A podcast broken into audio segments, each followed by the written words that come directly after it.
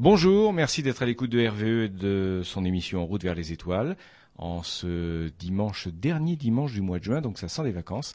Ça sent tellement les vacances d'ailleurs que c'est la dernière émission de la saison. Bonjour Lionel. Bonjour. Et donc euh, pour cette dernière euh, émission de la saison, dans quelques instants, on va aborder l'astronomie et les sciences de l'univers d'une façon un petit peu originale. Disons qu'on va donner la parole. Exactement, on va donner la parole à des élèves de CM2. Euh, bah pour qui l'astronomie, ben c'est il y a beaucoup de termes un petit peu bizarres. On entend beaucoup de choses, mais bon, bah, il faut y mettre des définitions derrière, quoi.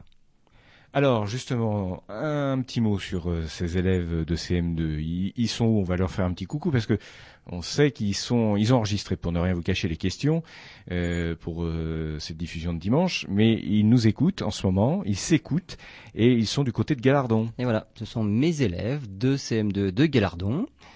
Et donc, bah voilà, pour le dernier dimanche de l'année, donc ce sera leur émission. Alors on peut citer quelques prénoms peut-être pour leur faire un petit coucou? Ah bah ou alors on le fera au fur et à mesure. on le fera au fur et à mesure et puis à la fin de l'émission, n'est-ce pas? Voilà. Donc euh, moult questions aujourd'hui qui ont trait peut-être à des sujets si vous suivez cette émission qui ont déjà été traités, mais euh, la pédagogie c'est parfois de répéter, de revenir sur un sujet particulier. Donc on, on, abordera dans quelques questions la première question, c'est le cas de le dire. Je fais de, du rabâchage à propos du, du nombre d'étoiles dans le ciel, mais on laissera euh, justement l'élève concerné poser lui-même euh, sa question. À tout de suite.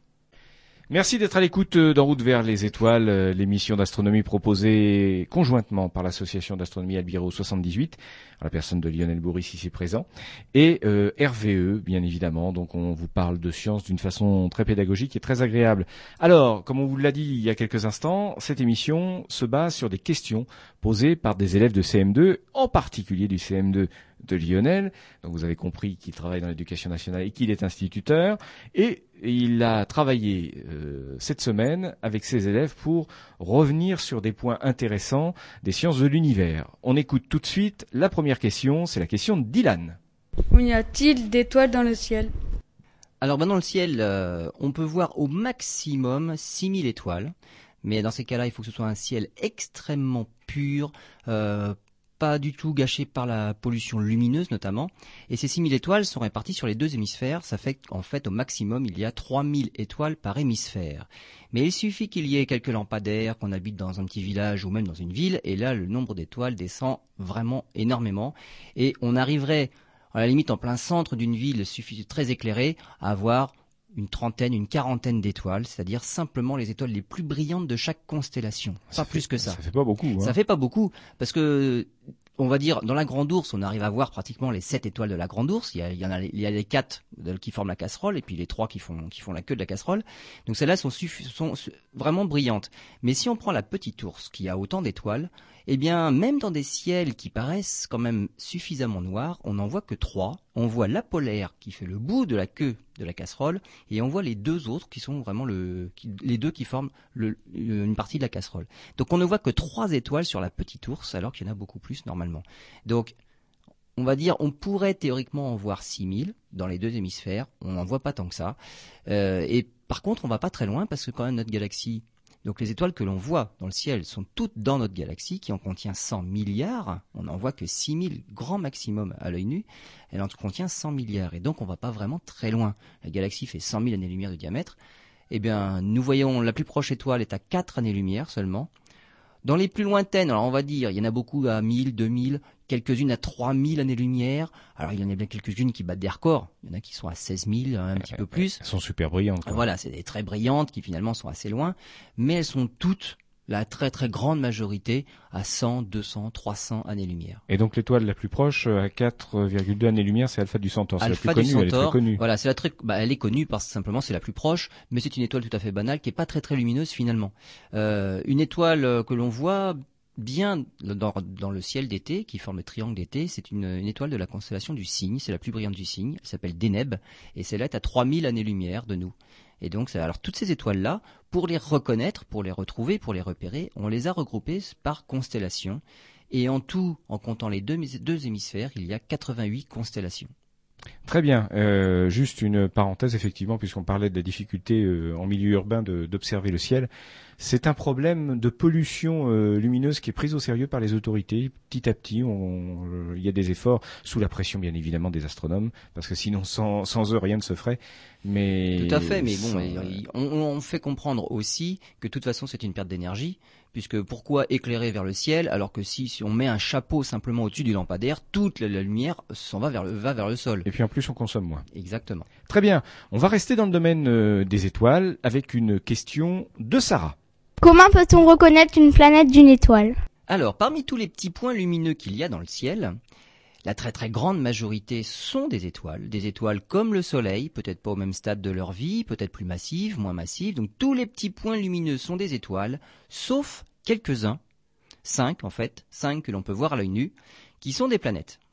Alors, ils ont été repérés depuis très longtemps, puisque c'est les Grecs sous l'Antiquité qui ont repéré que ces petits points-là étaient différents des autres, parce qu'ils se promenaient parmi les constellations. Donc les étoiles sont fixes dans le ciel tout au long d'une vie humaine, on voit absolument aucun décalage du tout. Les constellations gardent la même forme tout au long de notre vie. Sur plusieurs milliers d'années, on peut commencer à voir des évolutions. Les constellations se déforment parce que les étoiles ont leur mouvement propre dans notre galaxie, évidemment. Donc ça peut quand même bouger. Mais on va dire qu'on ne peut pas les voir comme ça. Alors que les planètes qui tournent autour du Soleil, elles bougent extrêmement rapidement parmi les constellations. Oui, mais même de loin, on a du mal à s'en apercevoir. Alors on peut pas les voir à l'œil nu. Mais on va dire d'une année sur l'autre, les planètes ont changé de constellation. Et donc on se rend compte que bah, ça c'est quelque chose de bizarre. Euh, dans la nuit, alors là on a vu sur, euh, on va dire, sur la période de temps assez longue, d'une année à l'autre, les planètes n'occupent pas la même place parmi les constellations, et c'est pour ça que les Grecs les avaient appelées planétès, ce qui veut dire astres errants. Elles, elles errent parmi les constellations. Maintenant, si on regarde le ciel euh, le soir, on peut quand même réussir à deviner quelles sont les planètes des étoiles. Sans trop y connaître en astronomie? Oui, il suffit de repérer les petits points brillants qui ne scintillent pas. En fait, les étoiles sont tellement tellement loin qu'on peut considérer qu'il n'y a qu'un rayon lumineux qui nous parvient jusqu'au fond de l'œil. Et ce rayon lumineux-là, eh ben, il est perturbé par la turbulence atmosphérique. Et donc, eh ben, il nous balaye l'œil finalement, et c'est un coup il est sur la rétine, un coup il balaye à côté. Donc les étoiles ne font que clignoter, on appelle ça le scintillement. Alors que les planètes qui sont beaucoup plus proches, on va, pour donner une image, il y aurait plusieurs faisceau lumineux qui nous atteindrait l'œil. Et en déplaçant ce gros faisceau lumineux, il y en a toujours au moins un qui vient sur notre œil. Et donc les planètes ne scintillent pas. Par exemple l'étoile du berger? Par exemple, l'étoile du berger. C'est Vénus. Voilà, exactement. Donc Vénus, qui est la, planète la plus brillante que l'on voit soit le matin, soit le soir, Vénus ne brille pas, ne scintille pas du tout. Elle brille extrêmement fort, elle ne scintille pas par rapport aux étoiles.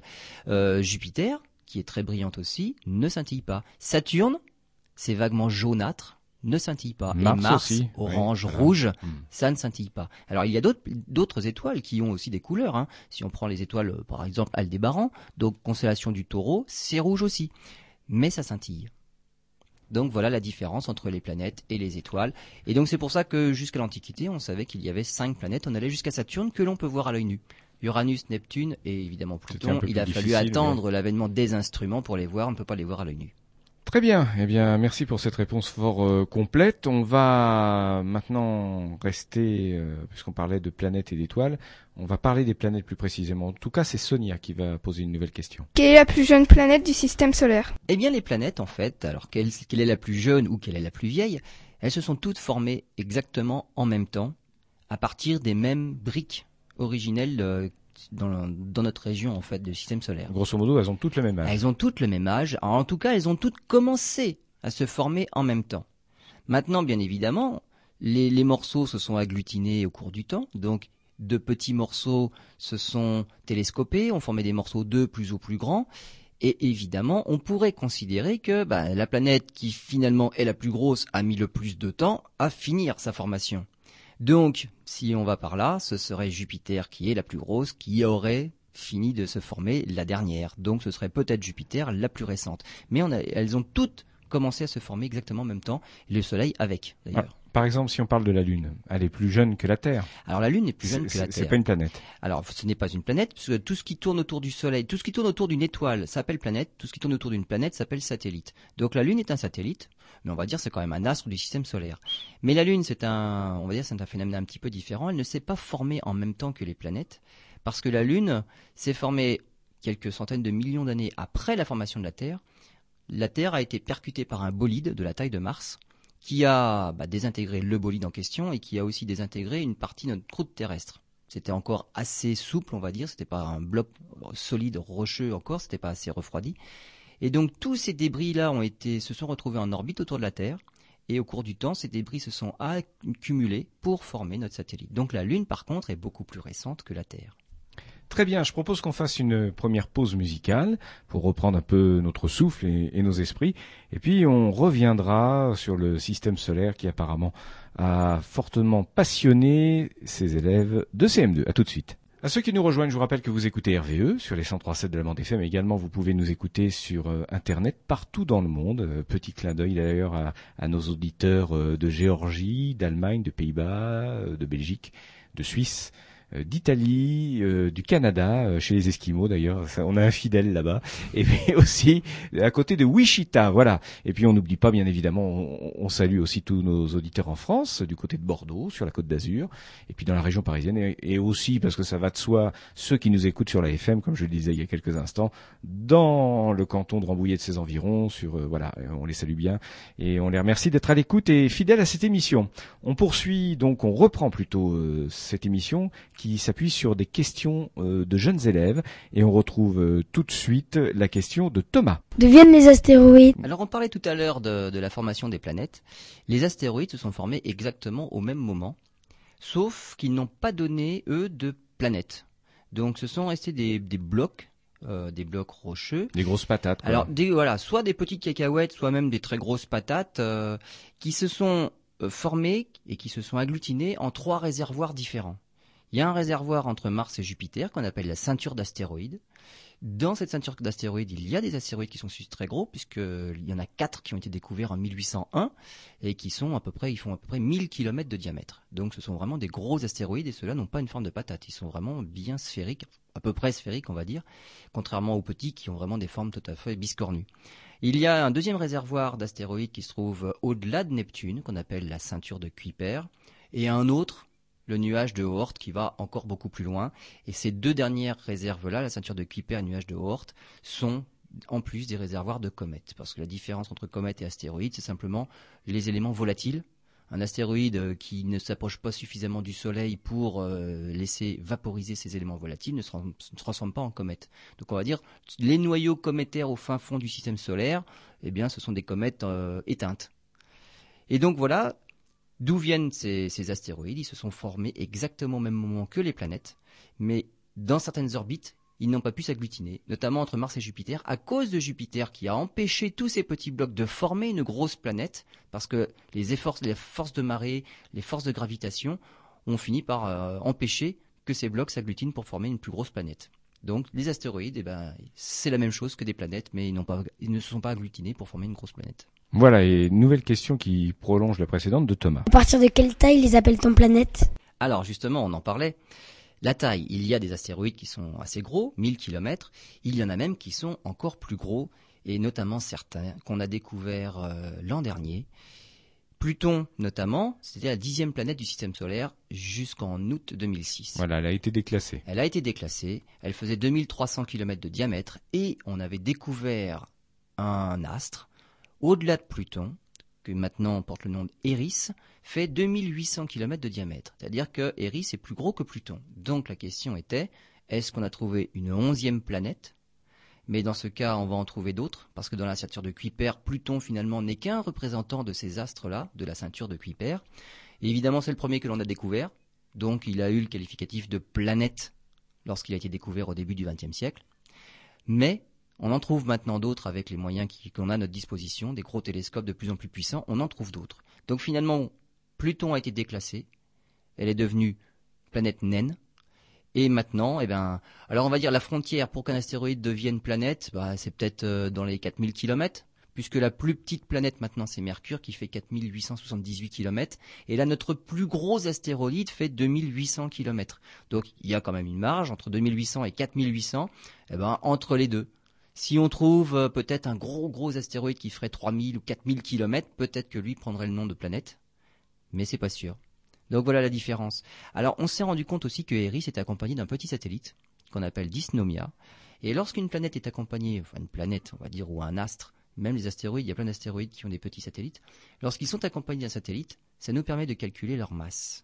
Parce que Kepler l'a dit, donc il y a des astronomes qui ont fait des, des calculs, qui ont fait des recherches, en calculant le temps que met un astéroïde à faire le tour de sa planète, eh bien, on applique simplement une formule et ça nous donne directement la masse de la planète en question.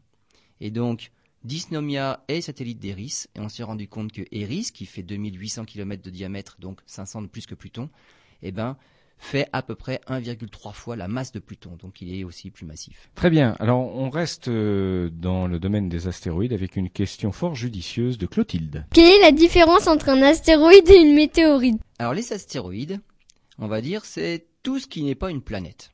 C'est un peu court, jeune homme. Voilà, Alors, tout ce qui tourne autour du Soleil, euh, qui ne s'est pas agglutiné pour former une planète, on va nommer ça astéroïde. Donc on va dire c'est dans l'espace.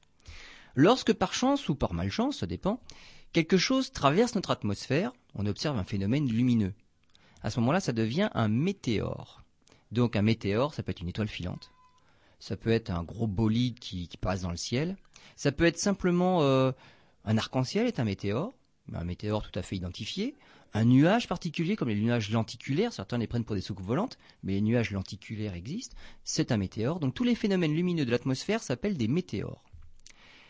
Lorsqu'un astéroïde traverse l'atmosphère, peut devenir un météore. Et si ce météore touche le sol, il devient une météorite.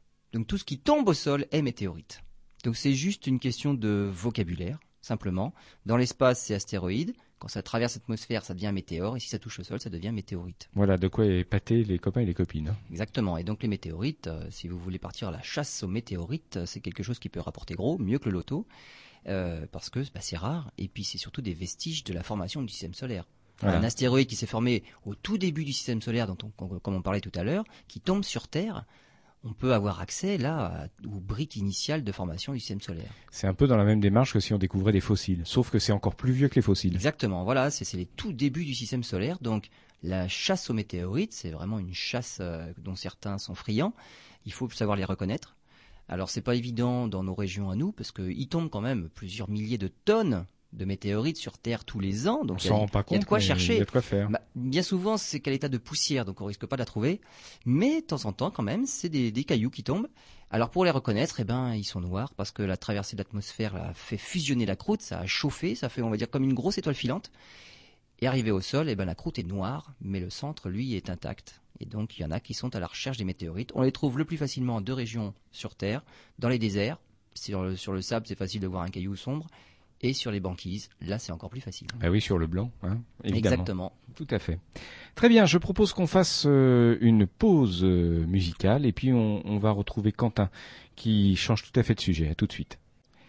Vous êtes sur RVE en ce premier dimanche. euh, je disais que c'était la dernière semaine de juin tout à l'heure en début d'émission, mais en fait on est même le premier jour de juillet. Exactement. Donc c'est carrément les vacances pour beaucoup d'entre vous et notamment pour les écoliers, les petits vénards.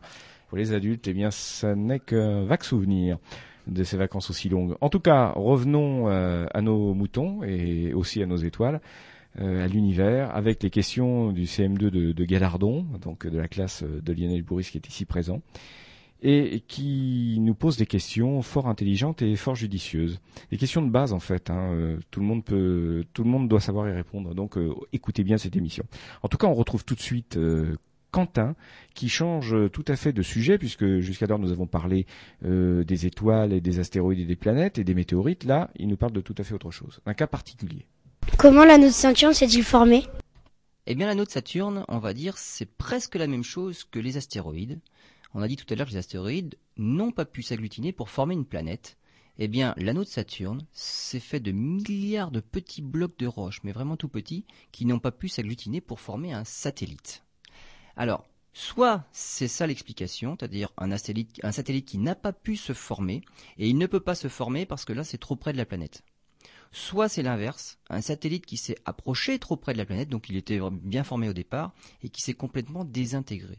Il faut savoir qu'on ne peut pas, un objet gros ne peut pas approcher trop près d'une planète. À cause des forces de marée, on le voit tous les jours, la Lune attire le sol et attire l'eau. Ça nous fait nos, marées. Alors on connaît les marées océaniques, bien sûr. Ce qu'on connaît peut-être un petit peu moins, c'est les marées continentales. C'est-à-dire que deux fois par jour, eh ben, nous montons.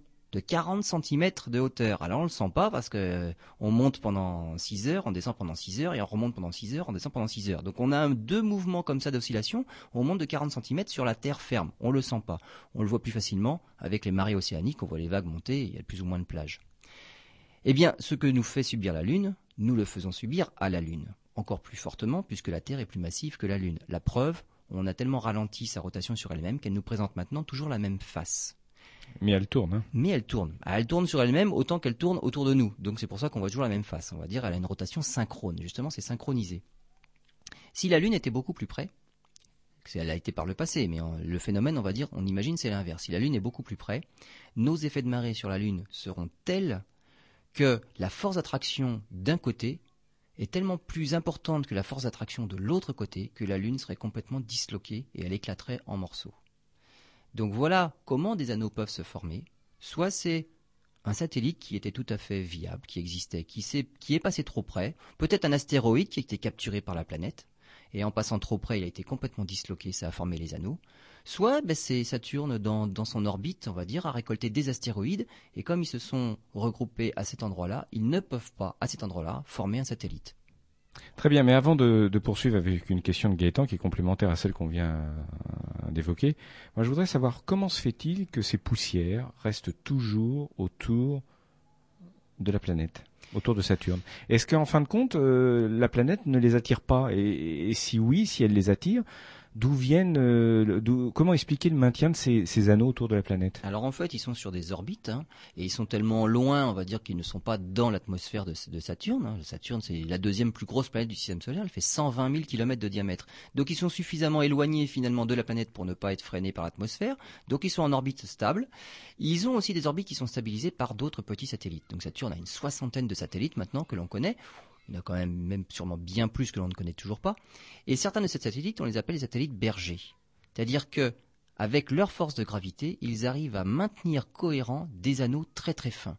Donc ces satellites bergers maintiennent justement ces anneaux toujours à la même distance sur la même orbite et les empêchent de se disloquer en plus et de, s'éparpiller un petit peu partout. Et donc voilà pourquoi ces, anneaux-là sont si stables dans le temps. Mais ce qu'il faut dire, c'est qu'ils sont extrêmement fins. C'est-à-dire sur les 100 000, 150 000 kilomètres de, de largeur du satellite, euh, des anneaux, 150 000 kilomètres de largeur des anneaux, l'épaisseur ne fait qu'une centaine de mètres. C'est-à-dire C'est rien du tout. Ramené à l'échelle humaine, ce serait encore plus fin qu'une lame de rasoir. Donc c'est vraiment très très très fin. Très bien. Alors une question qui est un complément complémentaire de, de celle qui a été posée par Quentin, mais cette fois-ci, elle est posée par Gaëtan. Est-ce que d'autres planètes ont des anneaux? Eh bien oui, il y a d'autres planètes qui ont des anneaux, il y en a même quatre, en tout cas on en connaît quatre, mais les trois autres, contrairement à Saturne, on ne voit pas les anneaux à l'œil nu. Donc on les a découverts par les sondes qui sont passées à côté, les sondes Voyager, les sondes pionnières. Il y a Jupiter, il y a Uranus et il y a Neptune. Euh, pour d'ailleurs Uranus et Neptune, on les a découverts avec, euh, on les voit aussi avec des télescopes, donc des télescopes au sol. Euh, pour certains, notamment Uranus et Neptune, on se rend compte que certains de ces anneaux-là forment plutôt des arcs. Les, les premières fois qu'on les a découverts, les anneaux sont tellement fins qu'on a vu que les parties les plus denses des anneaux qui formaient des arcs. Mais on a bien vu par la suite, avec les, techniques en évoluant, on a vu que ça formait vraiment des anneaux et pas seulement des arcs. Et donc, il n'y a pas que Saturne qui a des anneaux.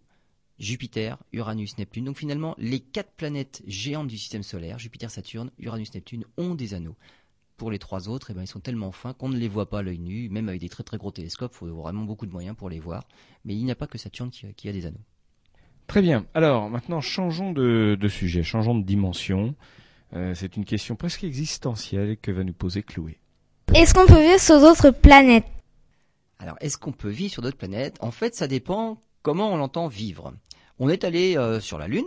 1969, Neil Armstrong a posé le pied sur la Lune, donc on peut vivre sur la Lune. Avec tout le matériel euh, Voilà, de protection Voilà, et tout. si on euh, y va avec nos instruments, si on s'enterre, on fait des blocos pressurisés, après on n'a plus besoin de scaphandre dans les installations euh, sur place. Puis il y a des ressources sur, sur place. Voilà, on peut on peut même prélever dans le sol de, de la Lune. euh, on sait qu'on peut prélever de l'hydrogène, de l'oxygène. On peut faire plein plein de choses. Donc on peut se faire des réserves d'eau, on peut se faire des réserves pour respirer, on peut se faire des réserves de- de combustible, hein, puisque nos fusées c'est hydrogène, oxygène liquide. Là, Donc on on- a même du carburant. On peut faire plein de choses. On peut même faire de l'agriculture. On fait un peu tout ce qu'on veut, Ouais. mais simplement il faut que ce soit pressurisé, il faut que ce soit vivable. Il faut une atmosphère. Alors il faut soit se créer notre atmosphère on va dire, particulière dans les caissons pressurisés, ou alors, eh ben, il n'y a pas d'atmosphère sur la Lune, on ne peut pas y aller sans scaphandre. Donc on peut y vivre à condition d'installer tout ce qu'il faut pour pouvoir y vivre. Il n'y a pas d'atmosphère, donc sans scaphandre, on ne peut pas aller se promener sur la surface de la Lune. Alors où est-ce qu'on pourrait vivre? Eh ben dans le système solaire, il n'y a pas, il y a, nulle part où vivre. Peut-être Mars, non? Alors, Qui est un peu plus favorable. Alors Mars est à peine plus favorable, on va dire. Elle est un peu plus favorable au niveau de la gravitation. La gravité est un peu plus forte que sur la Lune, mais l'atmosphère n'a pas la bonne pression. Puis c'est du gaz carbonique. Elle n'a pas la bonne composition, donc c'est de toute façon complètement irrespirable pour nous. Donc c'est pareil sur Mars, il faudra y installer des choses euh, donc pressurisées pour euh, bah, pour pouvoir enlever le scaphandre. Il y a un satellite qui a une grosse atmosphère, c'est Titan. Le problème c'est que Titan, eh ben, c'est une atmosphère surtout de méthane. Il y fait froid, donc les océans c'est du méthane liquide, donc c'est extrêmement froid, donc ce n'est pas vivable non plus. et c'est le satellite, rappelons-le, de c'est le plus gros satellite de Saturne, il fait 5000 km de diamètre. Euh, une autre planète aussi avec une atmosphère, c'est Vénus, évidemment. Donc une énorme atmosphère. Là, c'est l'inverse. L'inverse de Titan, on dit sur Titan, il fait très froid. Sur Vénus, il fait plus chaud. Voilà, c'est l'effet de serre sur Vénus. Voilà, 460 degrés au sol, 90 atmosphères de pression au sol. Donc c'est faramineux, euh, des pluies d'acide sulfurique. Donc là, c'est pareil, euh, à moins d'avoir des installations, mais alors là, des installations, il faudrait réfléchir, puisque les seules sondes qui sont allées, ces sondes russes Venera, ont résisté quelques minutes, quelques dizaines de minutes avant d'être complètement, euh, on va dire, rongées par l'acide sulfurique. Donc, à part sur Terre, où finalement les conditions sont vraiment agréables, ailleurs dans le système solaire, on ne peut pas vivre. Alors, petite question complémentaire avant d'aborder une question de Sarah. Euh, est-ce qu'on pourrait ne pas, euh, dans l'avenir, on le verra sans doute pas, même les, CM2 qui nous posent ces questions ne le verront pas, mais bon, leurs petits-enfants à mon avis, et encore. Est-ce qu'on ne pourrait pas un jour modifier les planètes, ce que les Américains appellent le, terraformatage Voilà, exactement. C'est ça, terraformatage. Alors, le terraformatage, c'est la traduction française, le terraforming pour les, Américains. Alors, terraforming, ben, c'est simplement transformer une planète pour qu'elle devienne euh, vivable comme la Terre. Donc, on y avait pensé, ils y avaient pensé pour Vénus notamment. Alors pour pour plein de planètes, on peut y penser puisqu'en fait euh, les conditions, euh, bah, il suffit de s'adapter aux conditions qui existent pour que ça devienne vivable comme sur Terre. Et donc il existe des projets, notamment pour Mars. Et il y a un ordre dans lequel il faut faire les choses. Donc il, y envoyer d'abord des, plantes et les plantes avec le soleil vont créer une atmosphère. L'atmosphère étant suffisamment dense eh bien, il y a une plus en plus de pression. Euh, s'il y a de la pression, l'eau peut y rester sous forme liquide. Donc, il y a un ordre, il y a des événements à faire dans l'ordre. Et à ce moment-là, au bout de X années, X euh, étant en général plus près de la centaine, 200 ou 300 ans, on finit par se créer, ben, on va dire, un environnement à peu près vivable. À peu près vivable, mais qui nécessite quand même beaucoup de précautions. Hein. Oui, oui, oui, de toute façon. Et puis bon, il y a, du travail, hein. il y a du travail, et puis ça doit coûter horriblement cher. Autant transformer une planète pour qu'elle soit vivable euh, comme si on était sur Terre, euh, c'est pas impossible. Mais il faudra peut-être y penser si on continue à détruire euh, la Terre comme on le fait jusqu'à maintenant. Mmh, bah, peut-être. Peut-être. En tout cas, comme je vous le disais il y a quelques instants, en complément toujours, c'est bien parce que les questions sont fort complémentaires les unes aux autres. Euh, question de Sarah. Est-ce que les extraterrestres existent? Alors tout dépend ce qu'on entend par extraterrestre. Alors extraterrestre, si c'est des choses vivantes en dehors de la Terre, c'est probable. Il existe même sur Terre des, êtres vivants qui vivent dans des conditions extrêmes. Donc, euh, si vous allez au fond des océans, au centre des océans, dans les dorsales, là où le magma sort pour pousser les continents, il y a des, des organismes thermophiles qu'on appelle qui adorent la chaleur, donc qui arrivent à vivre dans des conditions terribles. On en trouve d'autres dans les glaces. Donc, pourquoi pas, on va dire sur des satellites comme Encelade, un satellite de Saturne, où on a détecté à quelques kilomètres sous la surface, un satellite de glace, des poches d'eau liquide. On y voit des geysers. Pourquoi pas? Il faudrait aller voir les océans dans Slade, ou alors un autre satellite, euh, je pense à Europe, satellite de, Jupiter, qui lui est aussi couvert par une banquise, mais alors très très épaisse. On estime entre 40, 100, 200 km d'épaisseur. Et qui dit banquise dirait peut-être eau liquide en dessous, et dans ces cas-là, pourquoi pas Mais là, ce serait quand même des, petits êtres, on n'imagine pas des, poissons ou des, choses encore plus évoluées. Donc, je pense que Sarah pensait aussi aux petits hommes verts. Alors, les petits hommes verts, là, c'est autre chose, et pour que la vie puisse se développer jusqu'à bah, jusqu'à nous, là, il faut des conditions tout à fait particulières, il faut lui laisser le temps de se développer. Et quand je pense euh, à laisser le temps, c'est vraiment en milliards d'années que ça se compte. Et nous, nous avons pu évoluer jusqu'à ce que nous sommes grâce à la Lune, en fait. La Lune, qui est un satellite énorme, on a vu d'où est, venue la Lune, en un bolide qui nous a percuté, donc c'est condition tout à fait rarissime. On a un satellite qui est énorme par rapport à notre planète, et elle nous a fait un bienfait, c'est qu'elle nous a stabilisé notre axe de rotation. C'est-à-dire que notre axe d'épaule est toujours à peu près dirigé dans la même direction vers le ciel. Ça bouge un petit peu, comme on va dire, comme un axe de toupie, mais il ne bascule pas, comme la plupart des planètes, d'un côté à l'autre. Sur Mars, l'axe de rotation est tout à fait chaotique, et dans ces cas-là, les conditions évoluent tellement rapidement que ben, les, êtres qui auraient commencé à s'adapter à certaines conditions, eh ben, il faudrait qu'ils recommencent tout. Donc la vie aurait beaucoup plus de mal à évoluer. Très bien, ben, c'est fort passionnant, mais cela étant, il faut faire une petite pause et puis on se retrouve tout de suite pour la dernière partie de l'émission. Dernière partie de l'émission En route vers les étoiles, en tout cas dernière partie de la dernière émission de la saison. Euh, consacré aux questions que nous ont posées les CM2 de Galardon. Alors, il y a quelques instants, on parlait justement des conditions favorables à l'émergence d'une vie, simplement, et aussi d'une vie intelligente. Et là, on se rend compte que euh, si ce n'est pas euh, impossible dans l'univers, parce qu'il n'y a pas de raison que, que, notre planète soit la seule dans cette configuration ah avec un, un, satellite comme la Lune, ça, ça doit demeurer relativement rare. Voilà, exactement. Très bien. Euh, on va parler de tout à fait autre chose. Là, on s'évade. On quitte le système solaire avec la question de Thomas. Qu'est-ce qu'une nébuleuse? Alors, une nébuleuse, c'est en général un nuage. On va dire que c'est quelque chose de flou que l'on voit dans nos télescopes. Et en gros, on va dire qu'il en existe trois sortes.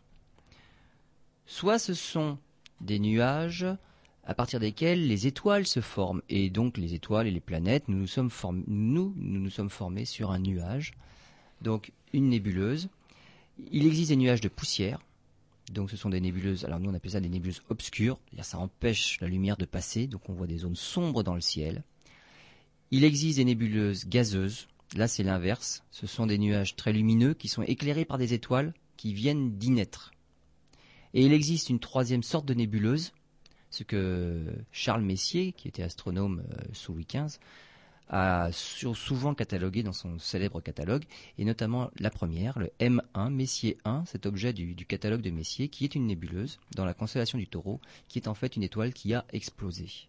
Donc ce troisième type de nébuleuse, c'est l'inverse des autres. Les autres, c'est les étoiles peuvent s'y former, et la, dernière, c'est justement l'explosion d'une étoile en fin de vie qui va, voilà, qui va éjecter dans l'espace ses couches extérieures, et donc ça va former aussi une nébuleuse. Donc voilà tout, tout, ce que l'on peut grouper sous le terme de nébuleuse. Il y avait une quatrième catégorie, jusqu'à il n'y a pas très très longtemps, c'était les galaxies. Parce que Charles Messier, par exemple, son numéro 31 dans son catalogue, c'est une galaxie. C'est la galaxie d'Andromède. Elle est située à 2 millions d'années-lumière de nous. Mais ce n'est pas une nébuleuse. C'est comme notre galaxie. C'est un, eh ben, on va dire, c'est un groupe d'étoiles. C'est une galaxie. Donc des galaxies, il y en a des milliards. Et des galaxies ne sont pas des nébuleuses. Voilà, on a encore une question de Thomas qui cette fois-ci est vraiment très gourmand, il va en savoir encore plus. Qu'est-ce que c'est qu'une supernova? Alors on en parlait avec nos nébuleuses, justement ce troisième type de nébuleuse qui se forme à la fin de la vie d'une étoile, de certaines étoiles, qu'on appelle les supernovas. Alors les supernovas, il en existe de deux types. Premier type, ce sont des étoiles extrêmement massives, mais ça, ça peut être 60, 80 fois la masse du Soleil au départ. Ces étoiles-là consomment leur énergie très très vite, quelques millions d'années et la vie est terminée. À la fin de leur vie, il y a une catastrophe, c'est-à-dire que quand le noyau central de l'étoile est du fer, on ne peut plus tirer d'énergie de ce noyau-là. Et les couches extérieures, qui étaient maintenues en suspension, parce qu'en général, une étoile, ça tente à s'agglutiner, donc la force de gravité est tellement forte que tout veut aller vers le centre. Mais s'en est empêché pendant toute la vie par justement la production d'énergie au centre. Et donc toute la radiation toute l'énergie qui est produite au centre empêche les couches de tomber violemment au centre de l'étoile. Donc il y a un équilibre. Lorsque le noyau est devenu du fer, l'équilibre est rompu et les couches extérieures tombent violemment vers le centre. Et elles rebondissent sur ce cœur de fer, ça forme une onde de choc. Ça fait boum. Et elles sont violemment expulsées vers l'extérieur et donc comme si l'étoile explosait. Alors c'est pas une véritable explosion, on va dire c'est un rebond, mais c'est un rebond très violent. Et donc voilà d'où viennent, donc on va dire c'est le premier type de supernova, ce sont des étoiles les plus massives de l'univers qui finissent leur vie sous forme de supernova. Il en existe un autre type de supernova, ce sont des étoiles, on va dire, comme le Soleil, qui n'ont aucune chance de finir leur vie comme ça. le Soleil finira en naine blanche, c'est-à-dire qu'il va s'épuiser lentement, va devenir une petite étoile tout à fait insignifiante. Mais les étoiles, ce qu'il faut savoir, c'est que la grande majorité vivent en couple. Et si le Soleil avait un compagnon, à la fin de sa vie, il peut arriver que ces naines blanches, qui pourraient finir leur vie tranquillement comme le fera le Soleil, attirent la matière du compagnon. Et du coup, la matière, la masse grandissant, parce qu'elle elle aspire la matière du compagnon, la masse grandit, grandit, grandit, elle devient suffisamment grande pour que l'étoile soit massive et finisse par faire une supernova aussi, alors que dans les conditions initiales, elle n'aurait jamais pu en devenir une. Donc voilà le deuxième type de supernova. C'est simplement une étoile qui vivait avec un compagnon et elle lui a expiré ses couches externes. Donc voilà les deux types de supernova.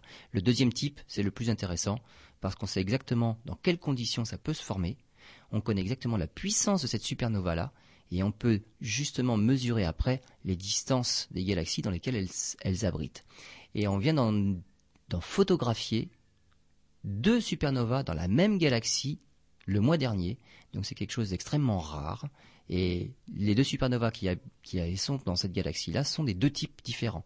Supernova d'étoiles massives, supernova justement de la naine blanche, et celle de la naine blanche nous permet de déterminer directement la distance de la galaxie. Très bien.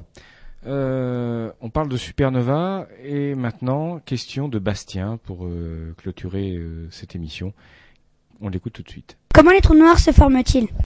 Eh bien, les trous noirs, justement, ça vient du premier type de supernova, les étoiles extrêmement massives. Lorsque l'étoile a fini par expulser ses couches extérieures, eh bien, on va s'intéresser à ce qu'il reste de l'étoile. C'est le noyau, le cœur de l'étoile.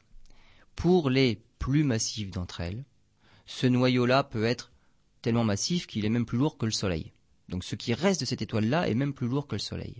Et dans ces conditions-là, la gravité est tellement forte que même la lumière ne peut pas s'en échapper. Et si la lumière ne peut pas s'en échapper, ça veut dire qu'elle n'émet aucune lumière. Donc c'est noir. Donc on appelle ça trou noir. Le problème, c'est le terme de trou. Oui, ça, ça, rappelle des, des, abus de science-fiction, ça. Voilà, exactement. Alors d'où vient ce terme de trou là Alors qu'il n'y a absolument pas de trou nulle part? C'est une étoile très dense et suffisamment massive pour que la lumière ne puisse pas s'en échapper. C'est juste une étoile, comme une autre. Pourquoi ce, terme de trou là? Eh bien, ça vient des, on va dire des chercheurs qui ont étudié la relativité générale et qui nous expliquent que on pourrait voir la force de gravité comme la courbure de l'espace. Et là, faut revenir à notre célèbre matelas tout plat sur lequel on met des boules de différentes masses. Lorsqu'on met une boule sur un matelas, ça creuse une cuvette. Et si on lance une bille dans cette cuvette-là, on voit bien que la trajectoire de la bille va être courbée si elle passe dans la cuvette. Si elle passe au large de la cuvette, il n'y a pas de problème, ça va en ligne droite. Si ça passe près de la boule, donc dans la cuvette, autour de la boule, la trajectoire va être courbée. Si la boule est de plus en plus lourde, on imagine bien que la, cuvette va être de plus en plus creusée. Eh bien, pour les trous noirs, c'est tellement massif, c'est tellement creusé qu'en fait, eh ben, ça traverse, on va dire, le matelas et ça fait un puissant fond. Et voilà l'image du trou causé par le trou noir. Donc c'est dans cet espace, on va dire, courbé euh, de la gravité, de la relativité générale, que les étoiles très massives, on les imagine comme une cuvette, un puits sans fond. Voilà le terme de trou noir. Voilà, le temps ne s'y déroule pas de la même façon. Le temps s'y déroule pas de la même façon, et là c'est la relativité restreinte qui nous, qui nous le dit, que plus on s'approche du trou noir, plus la gravité est intense, et plus la gravité est intense, plus le temps se dilate et ralentit. Très bien, bah, je crois qu'on a fait le tour de, de cette première euh, session euh, de questions euh, dans cette émission. C'était une, une, première, je pense qu'on renouvellera l'expérience à partir de la rentrée. Eh ben, hein. Pas de problème. Voilà, sur des questions diverses. On va donc vous souhaiter de bonnes vacances. Auparavant, on, dit un petit bonjour et on remercie tous les élèves qui ont participé à, à ces questions. Ah bah bien sûr. Donc Dylan, Sarah, Sonia, voilà, Thomas. Thomas, alors j'ai deux Thomas, Clotilde, Quentin, Gaëtan, Chloé, Sarah et Bastien. Voilà. C'est parfait. Oui, Sarah, je dis oui, Sarah, mais elle a posé déjà la question, effectivement. Bon, très bien. On les remercie, on leur souhaite de passer un bon dimanche. Également, chers auditeurs, passer un bon dimanche. En ce qui nous concerne, ce sont les vacances qui arrivent et l'émission reprendra à partir de la, du mois de septembre tout d'abord en début septembre avec la rediffusion des, thèmes les plus importants. Et puis fin septembre, eh bien, on reprendra nos, directs avec euh, Lionel Bourris, à qui on souhaite euh, de bonnes vacances, puisqu'il ne va pas prendre son seau et sa pelle pour aller sur une plage, Mais à mon avis, ça va être de- des vacances studieuses et astronomiques. Exactement. Très bien. À bientôt. Bonnes vacances à tous et à la rentrée.